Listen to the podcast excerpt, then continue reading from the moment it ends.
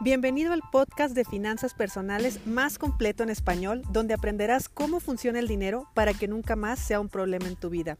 Mi nombre es Idalia González y estoy feliz de que estés aquí.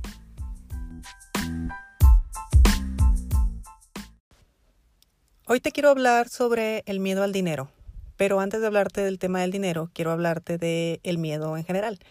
El miedo es una, es una emoción es una de las cinco emociones básicas que tenemos las personas, los seres humanos, y es una eh, emoción que lo que nos está diciendo o lo que nos está indicando es ve más alternativas, es busca distintos caminos, busca otras salidas, ve más opciones. Eso quiere decir el miedo. El miedo socialmente no está bien aceptado, me refiero a que te dicen no tengas miedo, eh, hazlo, pero hazlo sin miedo, el miedo está en tu imaginación, el miedo no te puede paralizar, no tengas miedo, en esta casa no tenemos miedo. Y no, eh, hay que aceptar que existe el miedo porque el miedo eh, juega un papel fundamental en nuestra supervivencia. Imagínate que hubiera venido un animal enfrente de nosotros y nosotros no saliéramos corriendo muertos de miedo, pues nos come. Entonces, ¿para qué sirve el miedo? Para que te muevas, para que busques alternativas, para que busques caminos, para que veas distintas formas de hacer las cosas. Tengo miedo a perder mi trabajo. Busca distintas formas de tener un trabajo. Busca distintas alternativas. Es que tengo miedo a perder dinero. Busca distintas alternativas para generar dinero. Eso es lo que biológicamente te está diciendo el, el miedo.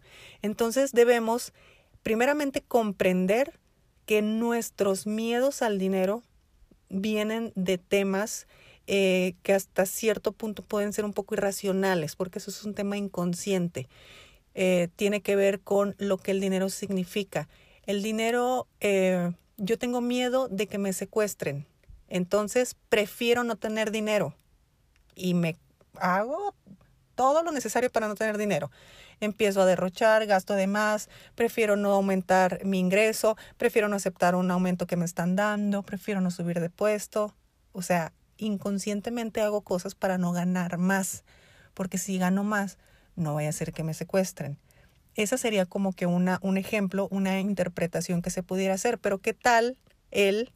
Si puedo ganar más, no me van a secuestrar, buscaré alternativas. Me refiero a, tal vez no me voy a comprar carros que llamen tanto la atención, tal vez voy a buscar una casa en un lugar un poco más seguro. ¿Te das cuenta? Puedes seguir creciendo, pero si logramos comprender que el miedo se debía a lo que significaba y estoy buscando distintas alternativas, sí puedo seguir creciendo económicamente y estar gestionando el miedo, porque el miedo lo único que indica es, hey, ahí hay un poco de peligro o hay mucho peligro, pero busca alternativas te puede ir bien. ¿Qué pasa, por ejemplo, cuando eh, familias que se separan por dinero, familias que se separan por herencias?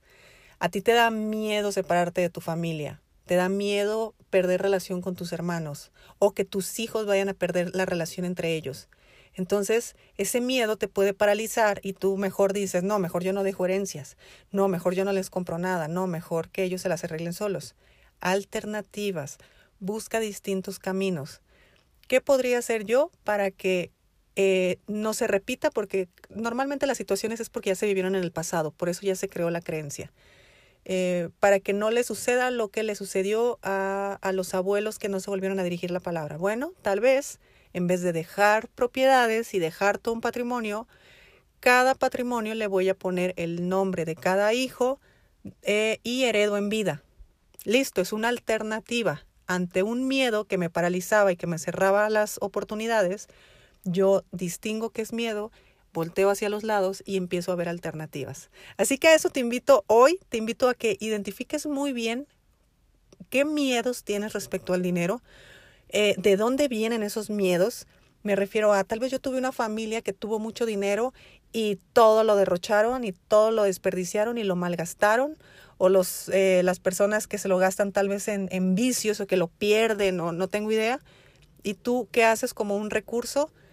Ahorras, acumulas, no quieres gastar, no quieres hacer nada con el dinero, lo quieres atesorar. Y no, eso es un miedo a perder dinero porque ya se perdió en el pasado, pero ese miedo te está diciendo busca alternativas. te está diciendo no hagas lo mismo, pero puedes hacer muchas cosas más. Puedes diversificar, puedes ahorrar de distintas maneras, puedes invertir de distintas maneras, puedes crear diferentes activos. ¿Te das cuenta?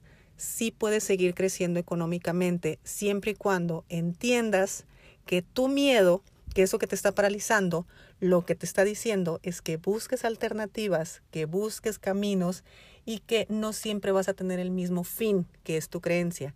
Es tu capacidad de poder ver de forma lateral y poder identificar la oportunidad que mejor te convenga.